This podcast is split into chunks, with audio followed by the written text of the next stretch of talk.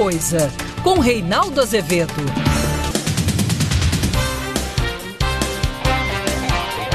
Boa noite, são 18 horas no horário de Brasília. Começa agora para todo o Brasil mais uma edição de O É da Coisa. E se a coisa parece confusa, vem para cá, meu filho, que a gente se confunde. Milhões de pessoas acompanham o programa pelo DAI, mas você pode fazê-lo também pelas redes sociais, sempre Rádio Band News FM ou no aplicativo Band Rádios. Perdeu? Vai à minha página na internet, no wall www.reinaldoazevedo.com.br e você encontra lá o programa. Boa noite, Fábio Cuba. Boa noite, Reinaldo. Boa noite, Bob Furuia. O Bob Furuia veio com uma tenda de circo colocada no rosto. eu, entendo o, seu, que isso? seu ressentimento Aliás, em relação claro à máscara. Aqui é o seguinte, Bob Furuia, o Fábio Cuba, você Sim. que é o editor de esportes, que manda hum. aí nos esportes da Band News FM, hum. É, você sabe que não é para contratar o Bob Furuia porque ele é péssimo de previsão, né? Você viu que ele errou feio. Ele passou longe. Né? Não, mas é, eu acertei errou, o vencedor. Feio. Ele previu 5 a 1 para o, para o Palmeiras. Sim. E por pouco não dá tudo errado para eles, né? Verdade. Porque com aquele time que eles têm, que é muito melhor do que o Corinthians, ter que levar nos pênaltis, eu considero um resultado desastroso é, para o Palmeiras. Entende? Isso tudo é uma questão de análise, veja você como é. Sem dúvida. Né? É, ele até veio com essa, com, essa, com essa tenda aí no rosto, mas eu quero dizer o seguinte: que eu já tinha me preparado. Hum, isso aqui, olha, gravata do Corinthians, olha que coisa linda. Olha que coisa linda. Uma gravata de seda do Corinthians, francesa, né? Porque é o seguinte, o povo, o povo chega longe, né? Mais fortes são os poderes do povo. Perdemos eventualmente agora numa coisa de pênalti, lances fortuitos, né? Agora eu digo o seguinte, com aquele time do Palmeiras, que é muito melhor do que o do Corinthians, uhum. eu considero o Bob Furuia um resultado vergonhoso. Nisso eu concordo. Para vocês. Para a gente até que está bem. Com o time que a gente tem, a gente até foi longe. Quer se defender? Não. Eu queria só ouvir você dando os parabéns pelo título para a gente. Para quê? Para o Palmeiras? É. Só isso. É. Vai. Parabéns. Obrigado. Toca aí o hino deles, ô Fábio Cuba. Se você tem o hino deles?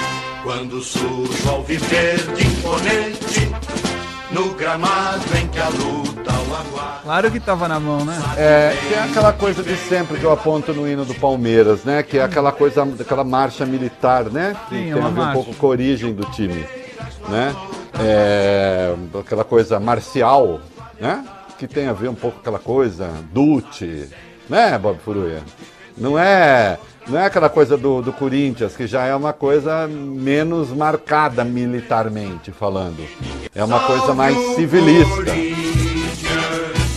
O campeão dos campeões. Exatamente. É, você vê que é menos militar a música. Entendeu, Fábio Cuba? Sim, o Bob Furui. tem razão. É, é isso aí. Parabéns aos palmeirenses. Eu torci muito para que o Corinthians ganhasse, né? estava fazendo faxina em casa quando fizemos o gol do empate. Quando saiu o pênalti foi single malt para tudo quanto é lado, né? Imagina. Você sabe? Eu dei uma paradinha na faxina, lavei a mão e meteu uma golada.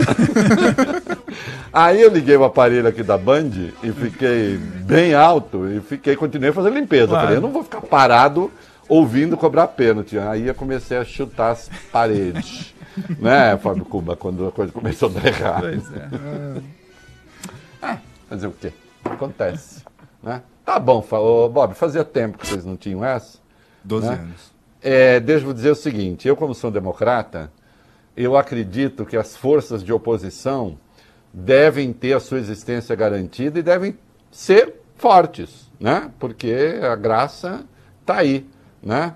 É, se eu fosse como certas correntes aí da direita ou algumas da esquerda, né, eu ia querer eliminar o adversário. Não, eu quero o adversário em pé para que possa ser vencido.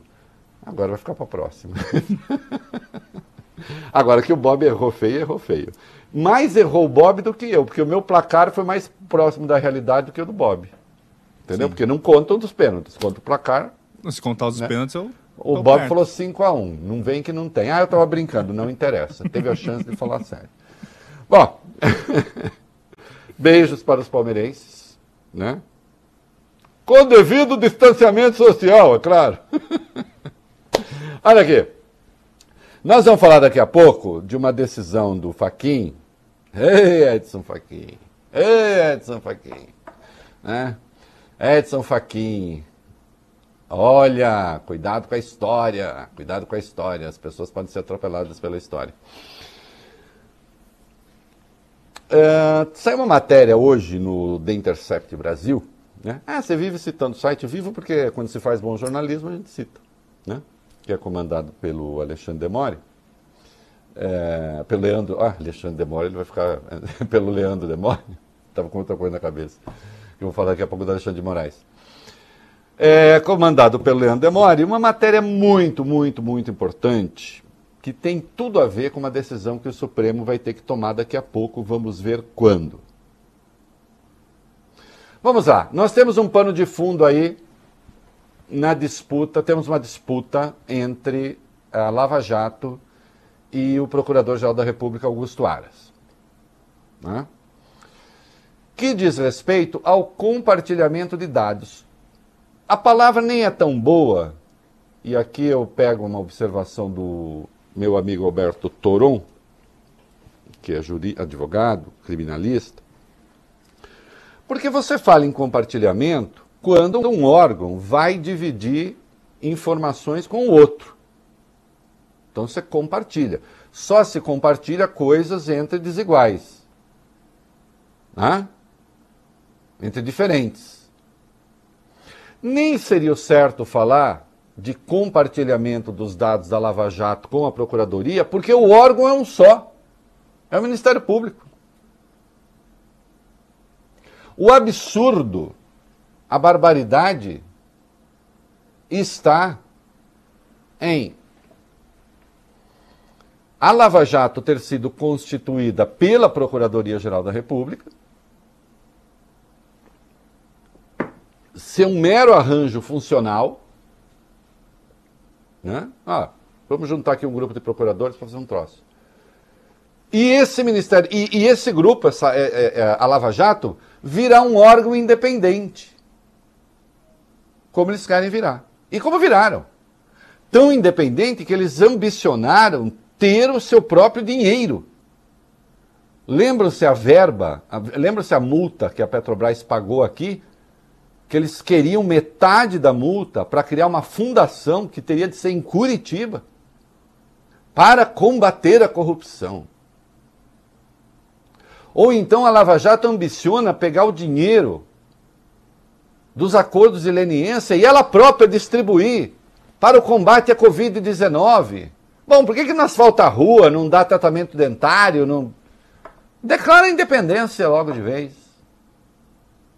Agora, é claro que dentro do Supremo existem partidários desta deformação em que se transformou a Lava Jato. Ai, mas eles combatem a corrupção. Outras pessoas combatem a corrupção, outros procuradores combatem a corrupção. Eles não são os únicos que combatem a corrupção. É que eles querem, eles anseiam a independência. E tem um projeto de poder. Projeto de poder que, em parte, já se realizou com a chegada do Sérgio Moro ao Ministério da Justiça. Depois se desentendeu lá com Bolsonaro, saiu. E agora finge independência em relação a Bolsonaro. Então aí o Sérgio Moro, quando ele quer aparecer no Jornal Nacional, ele lamenta os, os 100 mil mortos. E aí ele ganha uma nota no Jornal Nacional.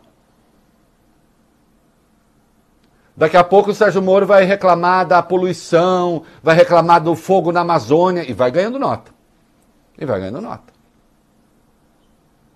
Né? No dia que ele fala assim, estou com espinhela caída. O meu ex-ministro da Justiça, Sérgio Moro, anunciou hoje que está com espinhela caída. Que está com unha encravada. Quando aparece porrada é, dos bolsonaristas nas redes sociais e os bolsonaristas atacaram o, o ex-ministro Sérgio Moro. Parece, virou o, o, o, o, senador lá do Paraná, o Álvaro Dias. Ah, Moro, cuidado com o Moro. Né? Então eles têm um projeto de poder. Ele é pré-candidato à presidência. A sua linha de frente de atuação é a Lava Jato. Ah, mas eles estão combatendo o Bolsonaro. Nem tudo que não é Bolsonaro presta. Quem disse? Quer dizer que tudo que não é Bolsonaro presta? Tem um monte de coisa que não é Bolsonaro, mas que não vale uma cebola cozida, como se diz em dois cordos. Que é aquela coisa mole. É? Tem coisa que não é Bolsonaro e ainda assim é asquerosa. Nem todo inimigo do meu inimigo é meu amigo. Pode ser inimigo do meu inimigo e continuar meu inimigo. Estou falando em tese. Eu não tenho inimigos. Há algumas pessoas que têm a ambição de ser minhas inimigas, mas aí a pretensão é delas. A maioria eu nem conheço. E nem reconheço. Né? Por que eu estou falando isso? Aí a gente volta à matéria do Intercept. Que é importantíssima. Em 2016, os valentes queriam, porque queriam dar um jeito de meter uma condução coercitiva no Lula, pegar o Lula a todo custo. Tinham dúvidas sérias se o caso do apartamento era mesmo pertinente a Curitiba. E não era, não tinha nada a ver com Curitiba. Aliás, o Sérgio Moro, na sentença dele, ele diz que o dinheiro do apartamento nada tem a ver com os contratos da Petrobras. Portanto, ele nem era juiz da causa. Ele próprio admite. Que o Supremo não tenha reconhecido isso é uma vergonha, né? Até agora. Vamos ver, vai ter a suspeição dele julgada. E aí vejam vocês, é, tinha um PIC, que é um procedimento de investigação criminal que, que, que, que tem no Ministério Público, que é uma excrescência, porque é uma investigação que eles fazem sobre as pessoas sem acompanhamento de ninguém. Sem acompanhamento da justiça. É tão autocrática essa investigação como aquela conduzida no Ministério da Justiça pelo André Mendonça. É simplesmente expressão de aparelho policial. Eles investigam quem eles querem, sem nenhum controle. E aí estavam investigando um troço sobre o Lula, que curiosamente o procedimento não foi fechado até hoje. Está lá aberto há quase cinco anos. Seria o uso do BNDES em benefício da, da, da Odebrecht? Pois a Lava Jato, que hoje se nega a dividir informações com a Procuradoria-Geral da República, fez o quê? E eu chamo a atenção do Supremo agora. A Lava Jato pegou esses dados informalmente da Procuradoria da República do Distrito Federal, que é onde estava a coisa. Os dados estavam lá. Pegaram esses dados clandestinamente, sorrateiramente, por fora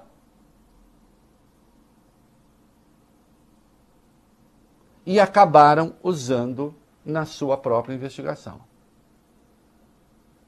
E trocam informações e com descaramento absoluto, e risadinhas para cá e risadinhas para lá, e os emojis todos com, com aquele riso que sai a lagrimazinha, e tudo, porque eles têm um lado infantiloide, meio debiloide, né? de, de gente mal criada.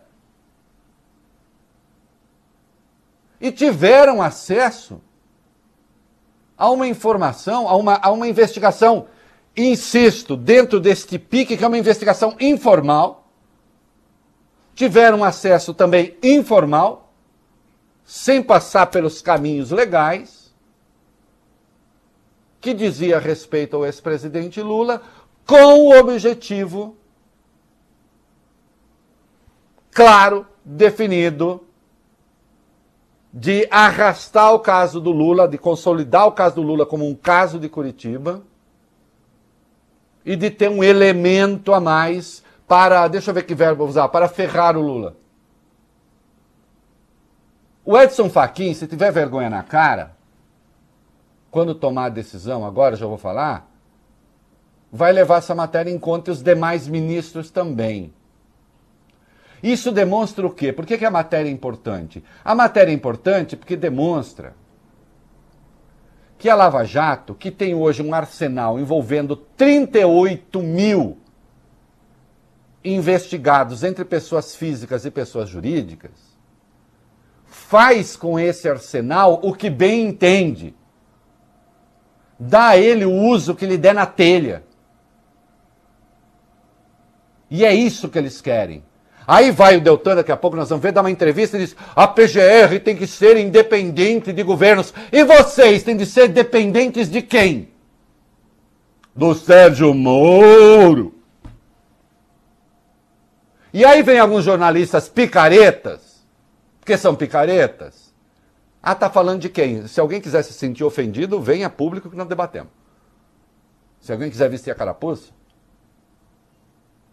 tentando transformar essa questão da Lava Jato, ah, uma disputa entre o, o Aras, que está do lado do Bolsonaro, e a Lava Jato, que está do lado da pureza. Aqui para vocês. Não é. É mentira. É mentira. É uma disputa entre o Estado de Direito e o Estado policial. Porque se esses dados da Lava Jato forem comungados, melhor que compartilhados, com a Procuradoria, e o Ministério Público é um só, e é o Ministério Público que está na Constituição, não é a Lava Jato, os procuradores não vão perder nenhuma das suas prerrogativas. E é mentira que dali possa sair um Estado policial que interesse a Bolsonaro. Isso é papo furado. O Estado policial que interessa ao Bolsonaro é aquele que está no Ministério da Justiça. Esse sim. E que hoje, associado à Polícia Federal, está fazendo esparramo por aí. E daqui a pouco eu vou falar de um troço que está circulando. Para o qual, aliás, o, o Alexandre Moraes precisa prestar atenção. Por isso que Inicialmente foi falar Leandro Demora, falei Alexandre Demora. De um troço aí, de um perfil bolsonarista que está na rede, a gente já vai ver. Essa matéria do Intercept é fundamental para demonstrar o que a Lava Jato quer. Ela não quer prestar contas a ninguém. E como é uma gente execrável, o Deltan está me processando. Não, vai, não sei se ele vai acrescentar agora que eu chamei a Lava Jato de gente execrável. Ele também, também. Eles se referem ao Lula como o nove. Por que o nove? Porque o Lula tem nove dedos nas mãos, ele perdeu o mindinho da mão esquerda. É gente que pega um dado como esse, um, um, um, problema físico que a pessoa teve, um acidente de trabalho, e usa isso para fazer caricatura e para rebaixar a pessoa. Esse é o tipo de gente.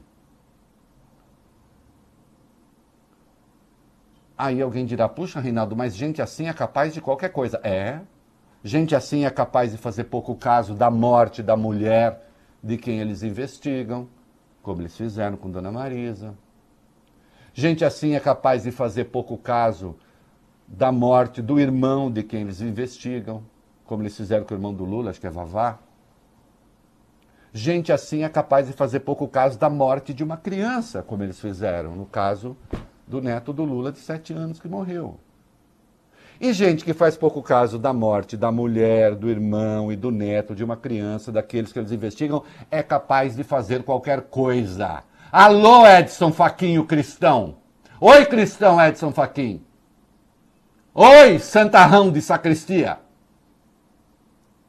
Que ficou grudado na, como direi, na foice do MST para ser nomeado ministro,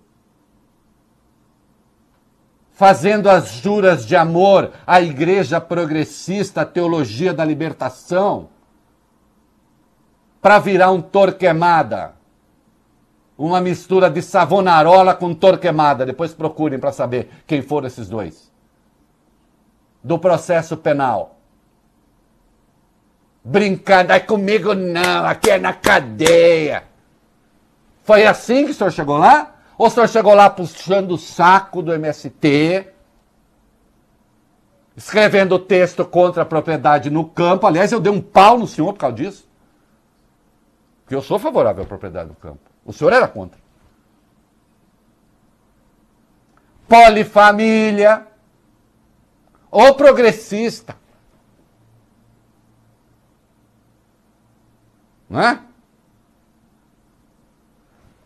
Leiam a matéria do Intercept. Ali está porque eles querem autonomia, porque eles querem fazer o que eles bem entendem.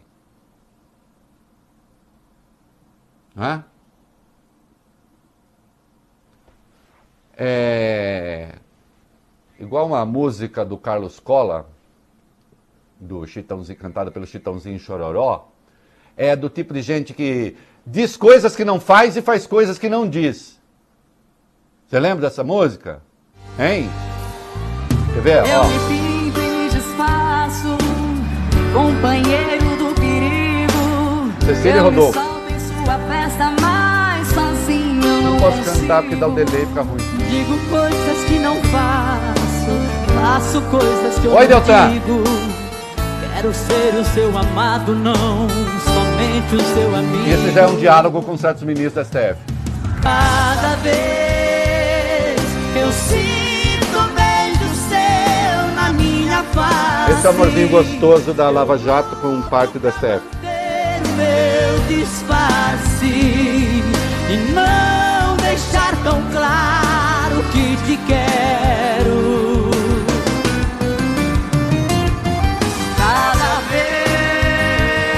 torna mais difícil fica teatro. mais difícil meu teatro. Não dá mais pra fugir do seu contato. Estou apaixonado por você. Quem está apaixonado pela Lava Jato, levanta a mão. Lá no Supremo. Cuidado com a história. A história atropela. Leia a matéria do Intercept e agora sim o Edson Fachin tomou uma decisão que eu até antevi aqui que ele ia tomar e claro, ele não vai mandar... de- Já explico, vai, vai lá. Vamos lá, Reinaldo. O ministro Edson Fachin do Supremo negou hoje pedido de reconsideração da decisão dele que impediu a Procuradoria-Geral da República de receber dados de investigações das forças-tarefa da Lava Jato no Paraná, no Rio de Janeiro e em São Paulo. Fachin afirmou que vai levar o recurso da PGR para julgamento diretamente no plenário do Supremo e pediu informações para os procuradores que atuam em casos da Lava Jato nesses estados. O julgamento no plenário da Corte ainda não tem data para ocorrer. No recurso, a PGR pede que o Supremo determine o fornecimento pelas forças-tarefa de todas as bases de dados, estruturados e não estruturados, utilizadas e obtidas nas investigações.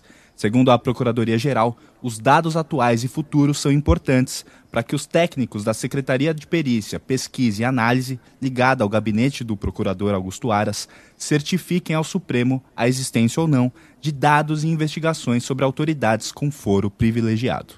Ah, isso daí vai depender, o, o, o, Toffoli fica até 9 de setembro, vai depender da pauta do presidente do Supremo. Se o Toffoli não pautar, vai para o, o, o, o futuro presidente do Supremo, que é o Luiz Fux. E aí vai depender do Luiz Fux, não sei, Luiz Fux também é um lavajatista, é outro que chegou ao, ao Supremo fazendo juras de amor ao PT e depois virou lavajatista, né? Que prometeu numa conversa com o Zé Dirceu matar a bola no peito, ele odeia que eu fale isso, mas é verdade, né, ministro? Fazer o quê? O que é verdade, tem verdade, tem que ser dita, né? É, ah, não, deixa que eu mato a bola no peito, confessou que disse isso, e chegou lá e virou também uma mistura de Torquemada com Savonarola, é, até chegou a, a- a dar um ósculo que é sinônimo beijo, nos pés da mulher do Sérgio Cabral, quando foi indicado, com testemunhas.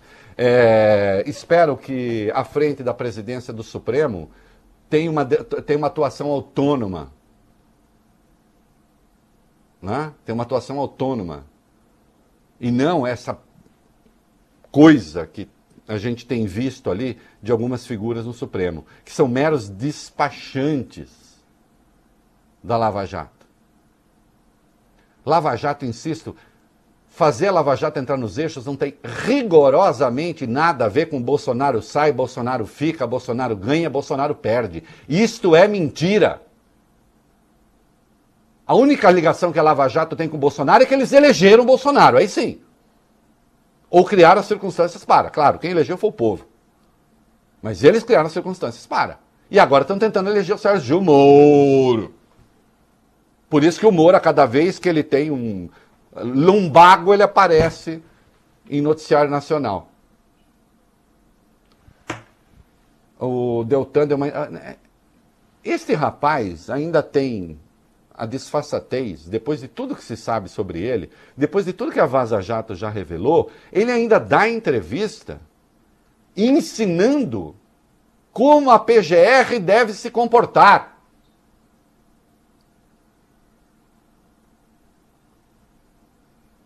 Quem é capaz de chamar um investigado de U9? Ele e seus amigos. Ou nono elemento.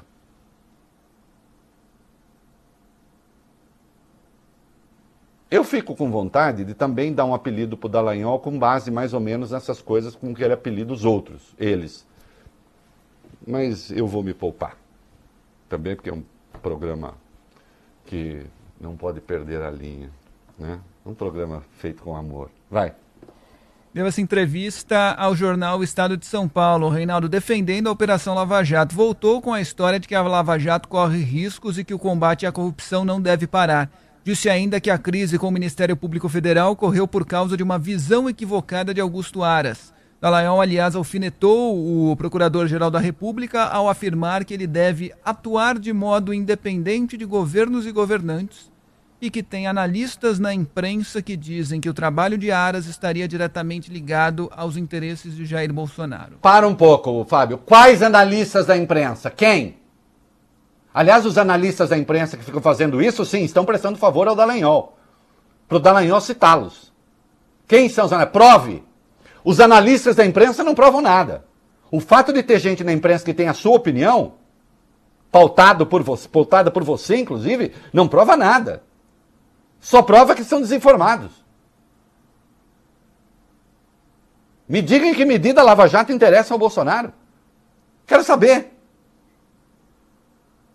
A menos que vocês escondam lá alguma coisa, grave o bastante, que ao não interessar adversários de, ao não interessar adversários de Bolsonaro, possa interessar Bolsonaro. Será que tem lá? Será que tem coisa lá tão da pesada de gente que vocês deixaram de investigar? E é por isso o medo? Medo de vocês e de outros, né? Porque tem outros com medo. Por que será? Eu suponho que quando se tem 38 mil pessoas investigadas, dá para Lava Jato selecionar quem ela quiser, né? Vocês concordam? Com 38 mil pessoas, você, você seleciona e inventa a narrativa que você quiser. E preserva quem você quiser. Será que alguns potentados por aí, econômicos, que foram preservados?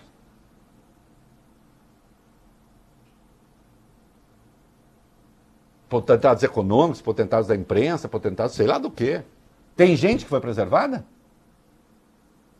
E isso agora tem que ficar lá? Guardada a, a ferro e fogo? Que nem na música do Zezé de Camargo Luciano? A ferro e fogo não dá, com tanta indiferença vendo a vida passar. Tropeços e tropeços, pedras do meu caminho. Foi só um jogo de palavras e palavras se perderam no ar. Tão perto dos seus olhos, longe dos seus carinhos. Será que está tão perto dos olhos de alguns? Né? Vocês perceberam que tem uma falha nessa música, né, Fábio Cuba? Tem.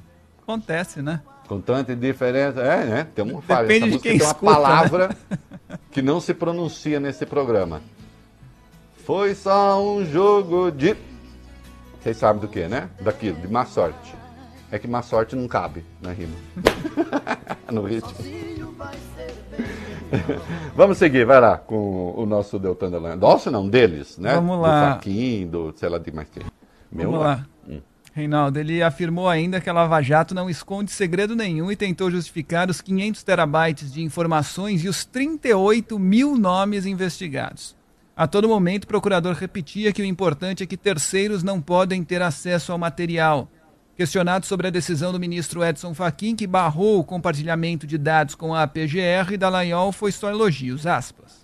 A decisão do ministro Fachin é correta tecnicamente. O instrumento jurídico usado pelo procurador-geral para ter acesso às informações foi inadequado, assim como, a meu ver, foram incorretas as afirmações de que estaríamos criando resistência injustificada investigando pessoas com foro.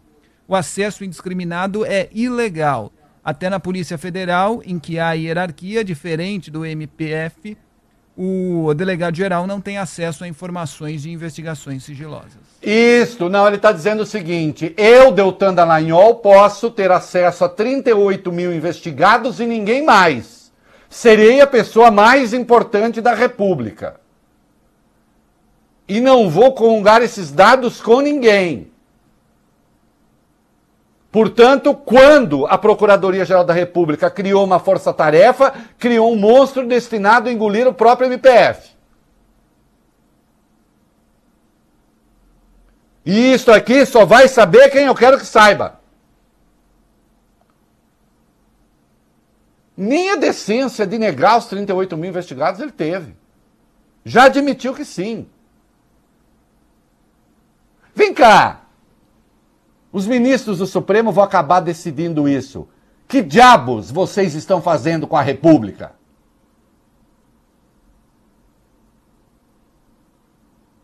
Quem deu acesso? Quem deu autorização para eles fazerem isso? Uma vara federal em São Paulo, uma no Rio, outra em Curitiba. Três juízes autorizaram a investigação de 38 mil entes entre pessoas físicas e pessoas jurídicas.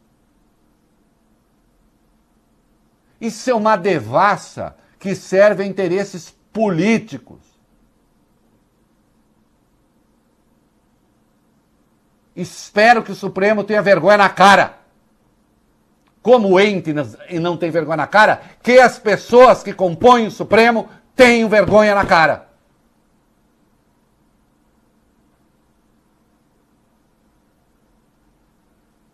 Para enfrentar essa gente, que diz coisas que não faz, Fábio Cuba. E faz coisas que não diz. Na certeza de que depois faz um amorzinho gostoso no Supremo. Companheiro do perigo, eu me salvo em sua festa, mas sozinho eu não consigo. Digo coisas que não faço, faço coisas que eu não digo. Quero ser o seu amado, não somente o seu amigo. Cada vez eu sinto um beijo seu na minha face, eu luto pra manter o meu. Muito bem, estamos de volta no DAIO para São Paulo, aplicativos e redes sociais para todo o Brasil. O que, que nós tem de São Paulo aí, meus filhos? Vamos lá. Reinaldo, o inquérito policial militar foi aberto para apurar as circunstâncias da morte de um rapaz de 19 anos durante uma abordagem no Parque Bristol, na zona sul de São Paulo. O Departamento de Homicídios e de Proteção à Pessoa da Polícia Civil também investiga o caso. A ação foi gravada pela câmera de vigilância de um imóvel e as imagens estão sendo avaliadas. Rogério Ferreira da Silva Júnior, 19 anos, morreu ontem à tarde na Avenida dos Pedrosos, depois de ser abordado por dois PMs da Rocan. O rapaz também estava pilotando uma moto, mas sem capacete. Nas imagens, três motocicletas aparecem, sendo duas com os policiais militares e a outra onde estava o jovem. Rogério diminui a velocidade do veículo até parar. Os PMs também param e o rapaz cai na calçada, aparentemente já baleado. Ele levou um tiro na região da cintura. Segundo a família, Rogério, que não tinha passagens criminais, saiu de casa para encontrar um grupo de amigos com quem pretendia comemorar o aniversário dele. Ele trabalhava em uma transportadora em Diadema, na Grande São Paulo, e pilotava a moto emprestada por um amigo. Os dois policiais militares disseram que o rapaz estava armado, mas nenhuma arma foi localizada até agora, Reinaldo.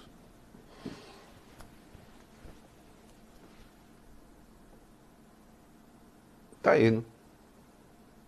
Acho que de novo as imagens. É muito impressionante. É muito impressionante, porque, evidentemente, o rapaz está na frente, o policial está atrás, não há sinal de que o rapaz atirou para trás, não estava armado. foi assassinado. E a família está reclamando que não está tendo, que demorou para ter acesso ao corpo, que para liberar o corpo. Um alese, um mal-estar? Eu não estou que nem o desembargador usando a palavra em francês, mas é que o, o malaise, que é masculino, é um pouco mais do que um mal-estar, é uma coisa que, como se fosse um miasma que vai contaminando tudo, né? É, tomou a polícia de São Paulo, está se espalhando. E claro, eu agora vou dar uma notícia e depois eu quero fazer um comentário para amarrar essas coisas três policiais foram covardemente assassinados em São Paulo. Ah. Vamos lá, que depois eu quero fazer a amarração. Isso aconteceu durante isso, isso aconteceu durante uma abordagem na madrugada do último sábado, Reinaldo, na Avenida Escola Politécnica, pertinho da USP. O criminoso Cauê Doreto se identificou como policial civil, mas entregou uma carteira funcional falsa. No momento que os agentes faziam a consulta do nome, o homem efetuou os disparos. O sargento José Valdir Júnior e os soldados Celso Menezes Júnior e Vitor da Silva foram socorridos, mas acabaram morrendo. O bandido também foi morto na troca de tiros.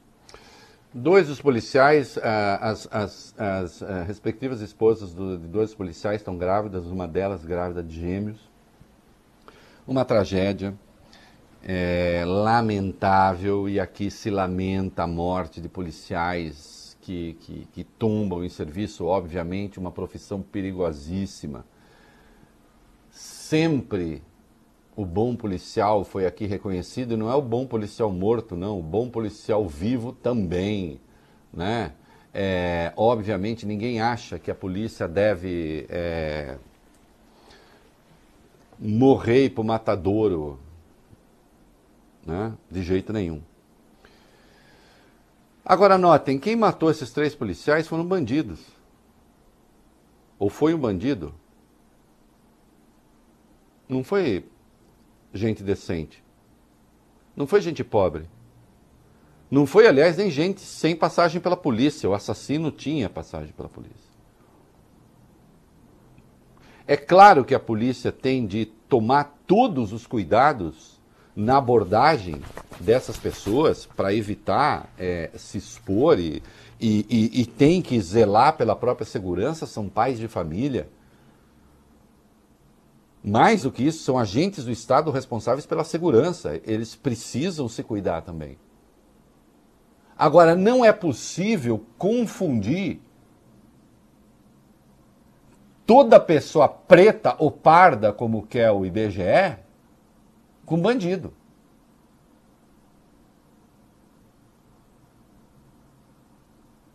Não é possível que a primeira reação em determinados casos seja atirar.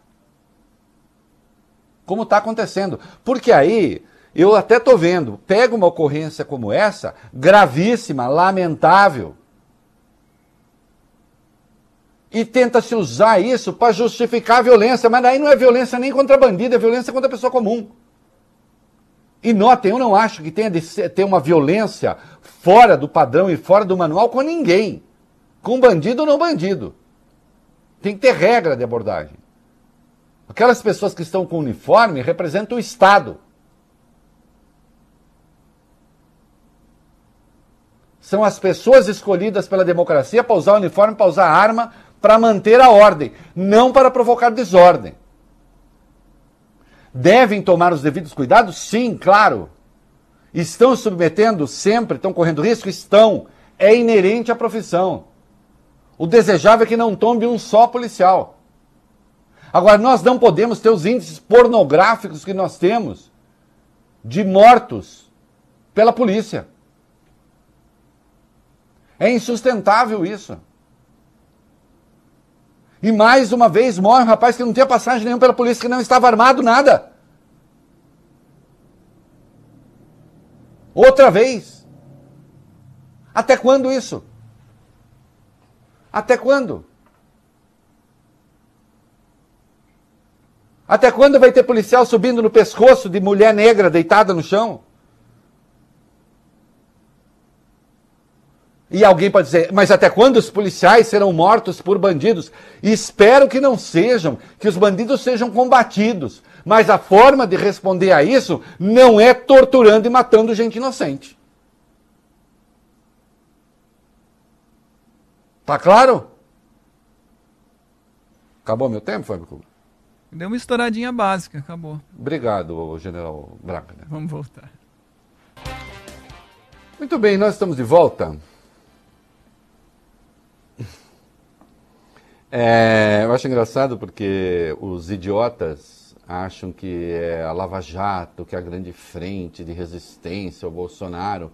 Enquanto isso, o ministro da Justiça, André Mendonça, continua a ser quem é. Vai.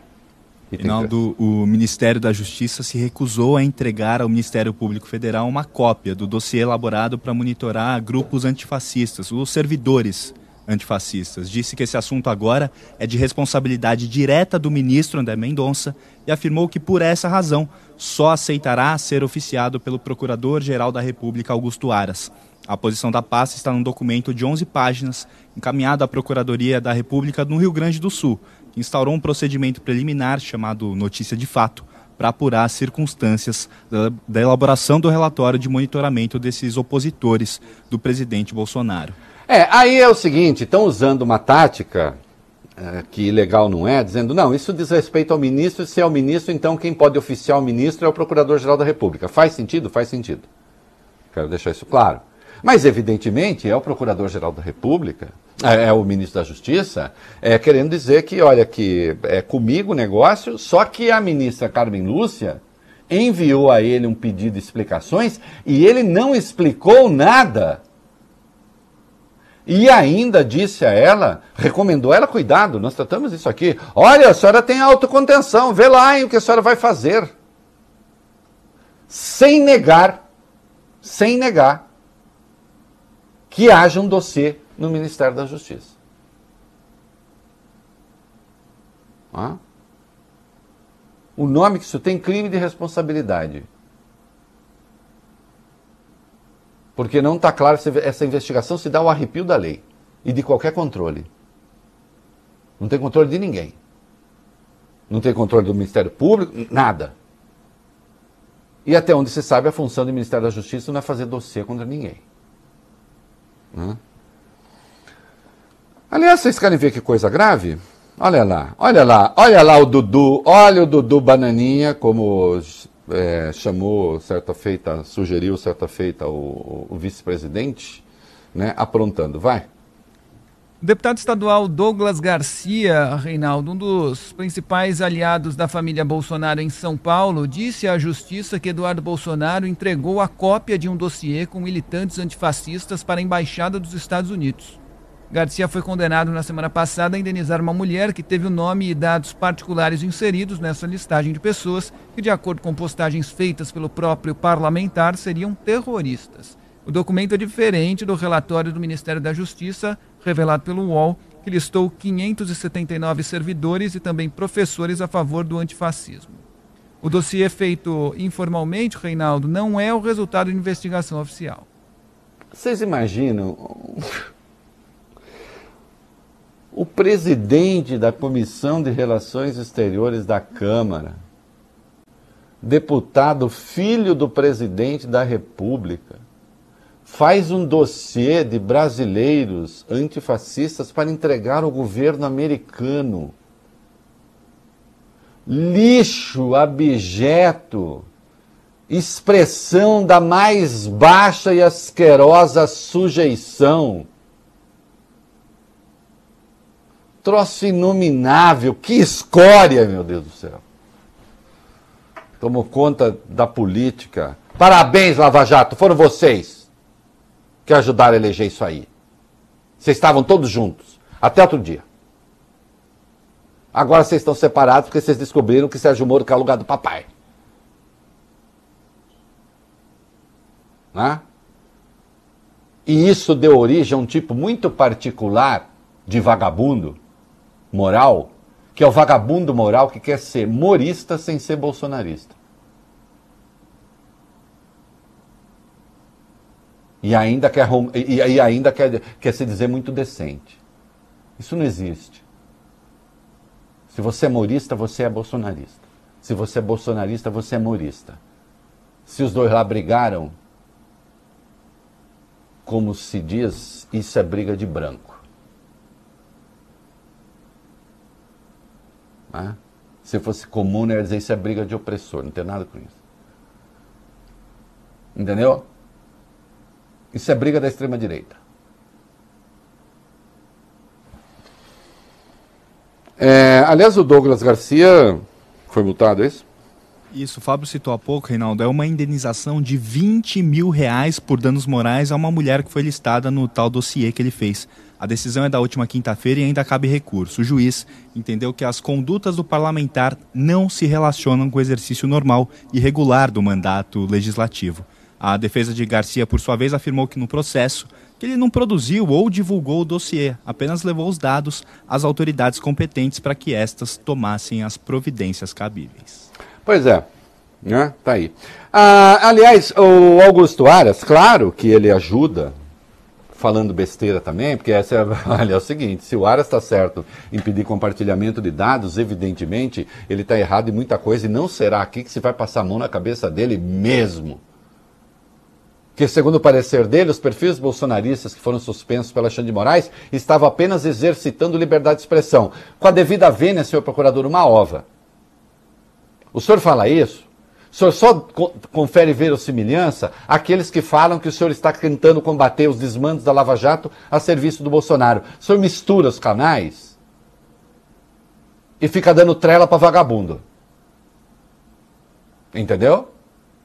Porque não, não é verdade. Os perfis que foram suspensos pelo Alexandre de Moraes estavam atacando os fundamentos da democracia brasileira.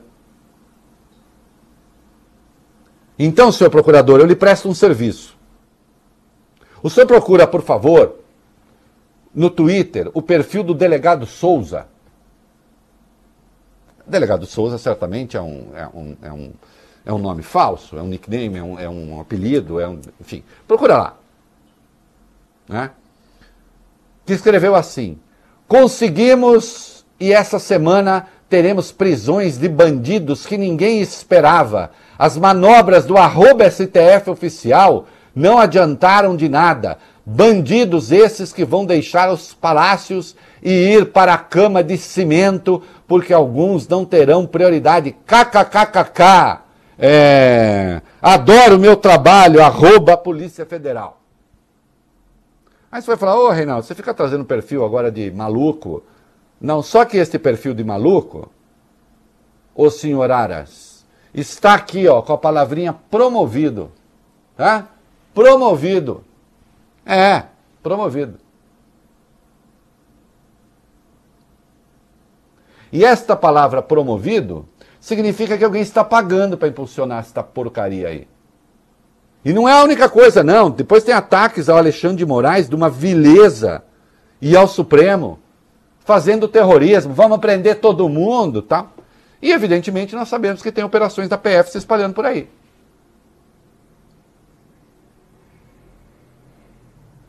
Aí sim o Ministério Público deveria entrar. Mas aí não, aí fica pisando nos astros distraídos. Né? Na versão do Silvio Carlos Orestes Barbosa ou nos astros desastrados na versão do Caetano. Que aliás fez uma live linda. Marav uma live linda, maravilhosa. Né? Hum. Fábio Cuba. Sim, Eu vou fazer um comercial. vamos nessa então. Melhor pra você, né, Fábio Cuba? Ah, me ajuda um pouco, viu? Não vou mentir. Muito bem, estamos de volta no DAI para São Paulo, aplicativos e redes sociais para todo o mundo. O que, que nós tem aí, molecada? O pré-candidato à Prefeitura de São Paulo pelo PSOL, Reinaldo Guilherme Boulos, ganhou o apoio de mais um petista, o ex-chanceler Celso Amorim, que foi ministro das Relações Exteriores no governo Lula e ministro da Defesa no governo Dilma. Em entrevista à colunista Mônica Bergamo, ele afirmou que a chapa Boulos-Erundina é a melhor, é a que a melhor, é, perdão, é a que melhor encarna as duas lutas essenciais do momento: a defesa da democracia e o resgate da soberania. Pode ir, vamos mais um pouquinho. Ele defendeu ainda, Reinaldo, a nacionalização da disputa em São Paulo e disse que a decisão de apoiar Boulos foi pessoal, sem consultas a outras lideranças do PT. Lembrando que o PT deve lançar um candidato próprio, o ex-deputado e ex-secretário de Transportes Gilmar Tato. Bom, já lançou, né? O Gilmar Tato é o candidato oficial do PT, até agora não há revisão. É... Mais um identificado com posição de esquerda que está divergindo da escolha feita pelo PT, né? É, já artistas identificados com o partido já defenderam a candidatura do, do Boulos. Ah, por que, que isso tem importância? Tem importância porque, afinal de contas, é, ainda é o maior partido do país, é, é o partido que lidera a oposição, que não anda muito bem das pernas em lugar nenhum. Né? Mas acho que indica também, e, e, isso é importante, indica aí uma crise da esquerda, né? que parece que, e do PT em particular, que parece que não está entendendo direito o momento, a nova realidade. Então pega um quadro tradicional, um pouco antigo do petismo, e coloca quando não, isso não, não, não mobiliza nem a própria militância do partido indicando que a esquerda está um pouquinho, já que eu falei da live do Caetano aqui, lembrando o Caetano no festival de 68, né? A esquerda parece que às vezes está matando amanhã o velhote inimigo que morreu anteontem. E aí o Caetano emenda, vocês não estão entendendo nada quando ele falou lá com a juventude, né? É preciso ver se a esquerda está entendendo o que está acontecendo. Né? Ah, é você que vai explicar? Eu não, não sou de esquerda. Mas eu posso tecnicamente olhar de fora e dizer: vocês não estão entendendo nada. Né? Tanto é que quadros do partido estão falando: não, com esse a gente não vai. Vai no outro ali. Tomem a decisão que vocês considerarem melhor, por favor. Né? É, os eleitores de esquerda que façam suas escolhas. Elevação da média de mortes em São Paulo. Vamos lá. É isso, Reinaldo. Após duas Dá semanas. tempo ainda, Fábio Cuba? Dá tempo sim, temos um minuto e meio. Hum. Vamos lá. Após duas semanas seguidas com leves quedas nas novas mortes por coronavírus, o estado de São Paulo voltou a registrar aumento nos óbitos na última semana epidemiológica, que acabou no sábado.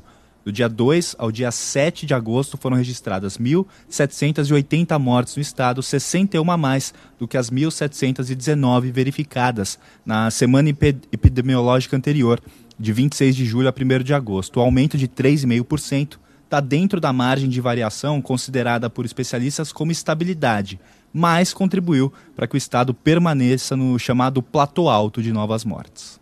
É, que é o que está acontecendo e, e, de forma muito mais aguda em outras regiões do país. Daqui a pouco, quando a rede for reunida, eu vou falar de um relatório indecente, indecoroso, que foi mandado ao Congresso com a assinatura do general Luiz Eduardo Ramos. É, o que me envergonha muito. É, ainda bem que o Brasil não luta guerra, porque se lutasse guerra com o senhor no comando, endossando esse tipo de relatório, a gente estava perdido. E eu vou dizer por quê, obviamente. Né? É... Vamos lá, as maiores vítimas da tempo? Vamos lá, Reinaldo. Donas de casa, profissionais autônomos e usuários do transporte público são as maiores vítimas do coronavírus na cidade de São Paulo, de acordo com um estudo da Universidade Federal de São Paulo, Unifesp. Os pesquisadores cruzaram os dados de mortes nos 96 distritos da capital com o perfil dos usuários do metrô, compilados no último relatório da companhia, que inclui profissão, meios de transporte utilizados e o tempo de viagem. É, bom, é isso, né? Está é, tá dentro daquilo que se estima. Valeu, Fábio Coba. Vamos voltar. Muito bem, nós estamos de volta. Vocês estão aí, meninos, com a matéria sobre o relatório do governo federal enviado o Augusto passou para vocês? Está aqui na mão. É, atenção, você que eventualmente está um pouco enjoado, cuidado para não vomitar agora. Tá? E General Luiz Eduardo Ramos, que agora o senhor é político, né? Nem é mais general. Mas mesmo que fosse só general, fazendo porcaria, ia tomar crítica mesmo assim. Isso aí que o senhor fez expõe um lado do seu caráter que eu não suspeitava. Aí realmente é muito grave. Vai lá. Após o Brasil ultrapassar as 100 mil mortes pela Covid-19 no sábado, o governo Bolsonaro disparou para parlamentares um relatório em que destaca nomes de governadores e prefeitos dos locais com maior número de novos óbitos e novos casos confirmados da doença. Ao tentar se eximir das críticas pela condução do enfrentamento ao coronavírus, o presidente tem atribuído a responsabilidade do avanço da pandemia a gestores dos estados e municípios. O documento enviado a congressistas por meio de um aplicativo de mensagem é assinado pela Secretaria Especial de Assuntos Federativos, subordinada exatamente ao ministro-chefe da Secretaria de Governo, Luiz Eduardo Ramos, e os dados do Ministério da Saúde. O relatório interno, ao qual o Estadão teve acesso, destaca o top 5, o top 5, governadores com mais mortes e novos casos. O ranking de prefeitos é feito com base apenas no número de diagnósticos da doença. Não, mas aí você, falou os números, você falou os nomes, eu não percebi? Ainda não. Tem que falar os nomes, porque senão a, a- a coisa está no nome.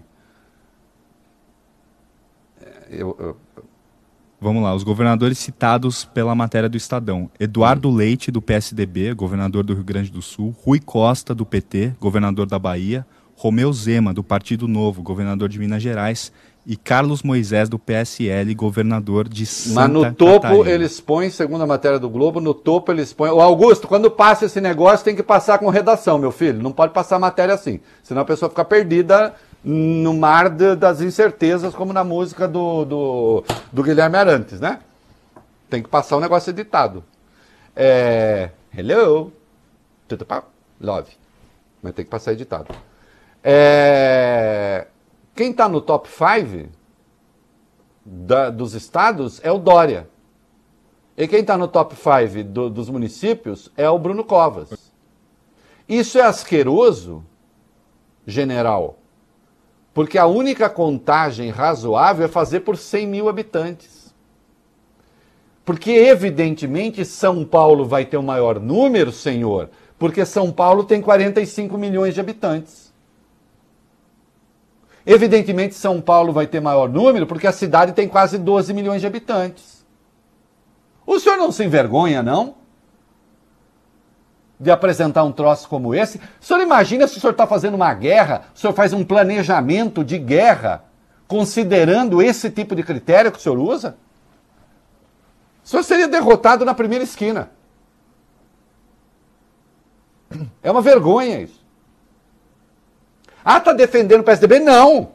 Não, eu não fiz aqui a conta por 100 mil, mas se fizer a conta por 100 mil, São Paulo está longe de liderar o ranking. Tanto a cidade como o Estado. Esses seus números são mentirosos. Esses seus números são fraudulentos. O senhor deveria ser acionado pelo Ministério Público por estar fazendo uma conta porca, compatível com um governo que se omitiu na doença e que, segundo os critérios do Tribunal Penal Internacional, cometeu genocídio por ação e por omissão. Apresentar um ranking que não leva em conta a população e que não é por 100 mil habitantes é um despropósito. Olhem que o Exército Brasileiro, direto ou indiretamente, está se metendo. Se mete diretamente porque o ministro da Saúde é um militar da ativa. E se mete indiretamente porque este senhor pediu para entrar na reserva há alguns dias aí. O senhor disse uma vez, ah, não tenho medo de você, foi- fez uma piada comigo. Primeiro que não tem que ter medo de mim mesmo, porque eu não tenho tanque, não tenho arma não ameaço ninguém. Agora, para começo de conversa, só dá para conversar quando se faz a conta certa. E a única conta certa é a conta certa por 100 mil habitantes. Sem o que o senhor está fazendo política, baixa política, usando a morte para fazer baixa política. Necropolítica.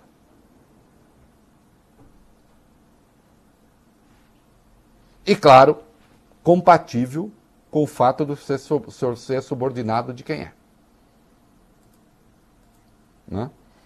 Por falar nisso, o que, que o Bolsonaro. Item 11. Reinaldo Brasil ultrapassou a marca dos 100 mil mortos pelo coronavírus no sábado. Hoje, o número oficial do Ministério da Saúde aponta, aliás, acabaram de sair os números, aponta para 101.752 óbitos no total. Nas últimas 24 horas foram registradas mais 703 mortes. É, número total de casos confirmados, 3.057.470. No sábado também, o presidente Jair Bolsonaro silenciou. Ele se manifestou um dia depois apenas, ontem, em uma postagem nas redes sociais. Escreveu o seguinte: Lamentamos cada morte, seja qual for a sua causa, como a dos três bravos policiais militares executados em São Paulo. Quanto à pandemia, não faltaram recursos, equipamentos e medicamentos para estados e municípios. Não se tem notícias, ou seriam raras, de filas em hospitais por falta de leitos de UTIs ou respiradores. Mentira! Mentira! Mentira grossa, mentira pesada, mentira filo homicida. Morreram aos montes. Aliás, morreu um monte de gente que morreu em casa de Covid e outras coisas. Que não estavam nos registros oficiais porque não há testagem. Porque o governo não se encarregou de cuidar da testagem. Sim, segundo o critério do Tribunal Penal Internacional do Estatuto de Roma, o genocídio. Porque quem gasta um terço da verba assume, é, isso se chama dolo eventual, só que de assassino em massa, assassinato em massa. Assume o risco de matar. Quem não gasta a verba assume o risco de matar. Quem não manda os respiradores assume o risco de matar. Quem não manda os kits de UTI assume o risco de matar. Quem torra milhões para produzir cloroquina que não serve para nada assume o risco de matar. Quem estimula o, o, a aglomeração assume o risco de matar. Quem sabota o isolamento social assume o risco de matar. Dolo eventual de assassino em massa. É isso que é. Ah, mas o Bolsonaro disse, se referindo provavelmente à Globo, que eh, muitos gestores e profissionais de saúde fizeram de tudo pela vida, mas aí uma grande emissora de TV comemorou 100 mil mortes. Quem é que comemorou? Isso tá louco.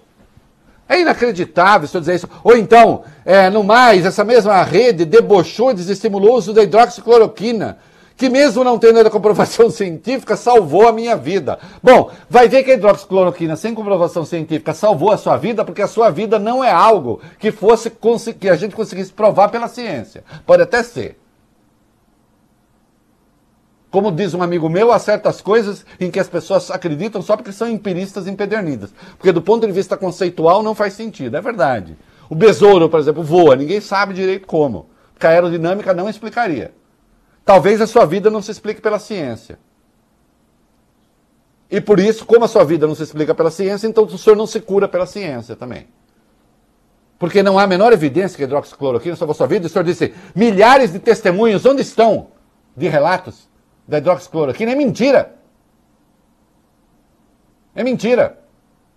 Desculpem, não dá para o país ultrapassar a marca dos 100 mil e ter esse tipo de delinquência intelectual em curso. Ou então, para o ministro Ramos mandar aquele relatório para o Congresso, ignorando 100 mil habitantes.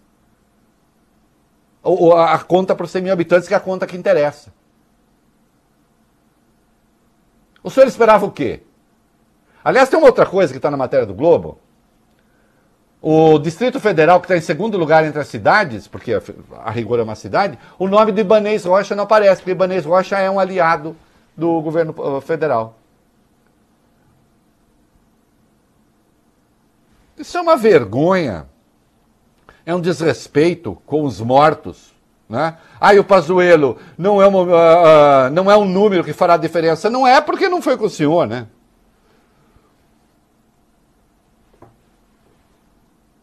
E vejam, sem contar os, os óbitos da Covid-19, o Brasil teve, entre os meses de março e junho, 23% de mortes a mais do que o esperado para o período. Sem contar os mortos, insisto, da Covid-19. Claro, tem as pessoas com comorbidades que não foram aos hospitais com medo e tal, mas aqui também tem muita gente que morreu de Covid sem saber. E não está na lista da Covid porque não teve teste.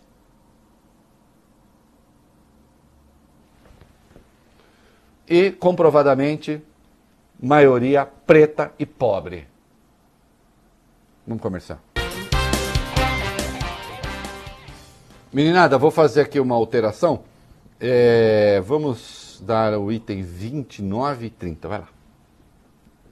Vamos lá, Reinaldo. O primeiro-ministro do Líbano, Hassan Diab, renunciou ao cargo hoje, seis dias depois da explosão no porto de Beirute. Ele enfrentava ainda, desde o fim de semana passado, uma série de manifestações e pressão popular. Entre ontem e hoje, três ministros já tinham deixado o governo após centenas de pessoas invadirem prédios públicos no fim de semana.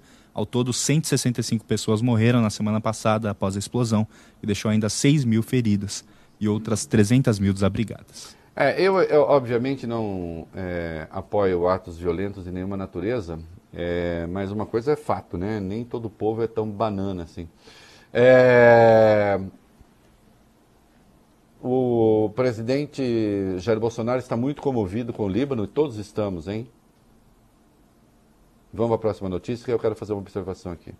Convidado para chefiar a missão no Líbano, Reinaldo, o ex-presidente Michel Temer precisa de uma autorização para deixar o país. A missão humanitária brasileira de ajuda ao Líbano deve partir na quarta-feira com alimentos e remédios para os sobreviventes da explosão no porto. A aeronave vai carregar mais de 5 toneladas de donativos e tinha previsão de deixar o aeroporto de Guarulhos ainda hoje, mas foi adiada por questões logísticas, de acordo com Itamaraty. Olha, deixa eu dizer uma coisa, eu não tenho nada contra a, a ida do presidente Michel Temer, que é uma pessoa decente, para chefiando uma missão humanitária, e o Brasil não faz mal nenhum em fazer uma escolha em missão humanitária para o Líbano. Tá certo isso, em si tá certo. O que eu lamento é que morrem por dia no Brasil seis vezes o que, morre, o que morreu na explosão do Líbano. Foram 163 pessoas. Nós temos uma média no Brasil de 1.100 mortos. Seis vezes por dia, morre por dia, morre por dia no Brasil o que morreu no Líbano na explosão. E nós temos um governo absolutamente inerme, absolutamente, absolutamente inerte, absolutamente incompetente, frio, que não dá a menor bola. O presidente não quis nem saber. Ah, está comparando alhos com bugalhos. Não, não estou comparando. A morte de qualquer homem me diminui. Por quem os sinos dobram? Dobram por você também, porque a morte de qualquer homem nos diminui. Agora, o presidente que temos faz proselitismo com mortos no Líbano, porque aí vira proselitismo. Notem, se ele tivesse uma preocupação efetiva com os mortos brasileiros, então seria muito nobre essa sua ação quando dá de ombros para os mortos brasileiros e diz não sou coveiro, e daí, e não está nem aí, e aí forma uma missão humanitária para ir para o Líbano, aí faz demagogia com um país que infelizmente teve 163 mortos. Morrem por dia aqui seis vezes esse número. E eu quero que alguém diga que isso que estou dizendo não procede. É isso aí. E no Brasil do profundo, do profundo nojo que certas pessoas nos causam, nós tivemos casos de racismo nesse fim de semana, asquerosos. Vamos rapidamente, meninos, para encerrar o dia. Vamos para o item 22. Um dos policiais que foi filmado agredindo um jovem negro no shopping Ilha Plaza, no Rio de Janeiro, na semana passada, prestou depoimento hoje na Polícia Civil. Diego Alves da Silva, soldado do Batalhão de Choque, e Gabriel Guimarães Sá Isaú, agente do programa Segurança Presente, foram filmados batendo no jovem Matheus Fernandes, de apenas 18 anos, numa escada de acesso do estabelecimento. Ele tinha ido ao local trocar um relógio que ele tinha comprado para o pai dele. E ele virou suspeito porque ele é negro. Só por isso. E aí, olha como não há curiosidade nenhuma no fato de que os dois policiais, os caras que fizeram isso eram policiais atuando fora de serviço, fazendo bico. Não é? É a situação clássica em que criminosos são os agressores, sob o pretexto de combater um aquele que seria um criminoso e que obviamente não é. Né? E tivemos o caso do racismo de Valinhos. Vamos lá, acho que dá tempo ainda, o, o Fábio. Dá sim, Reinaldo. Um outro Matheus também foi vítima de racismo na semana passada em São Paulo. Motoboy Matheus Pires, vítima de ofensas racistas em Valinhos, interior do estado. É, disse hoje que vai processar o agressor. O crime ocorreu no dia 31 de julho e veio à tona uma semana depois com a divulgação das imagens. O jovem foi fazer uma entrega na casa de Matheus Almeida Prado, xará dele, num condomínio e os dois se desentenderam. O dono da casa chamou o entregador de semi-analfabeto, disse que ele tinha inveja de quem morava lá e de quem tem a pele branca. É, um mau espírito tomou o Brasil faz algum tempo e esses monstros vieram à tona é preciso que a gente os mande de volta para o bueiro do capeta. E vamos mandar. Tchau, até amanhã. Você ouviu o É da Coisa na Band News FM.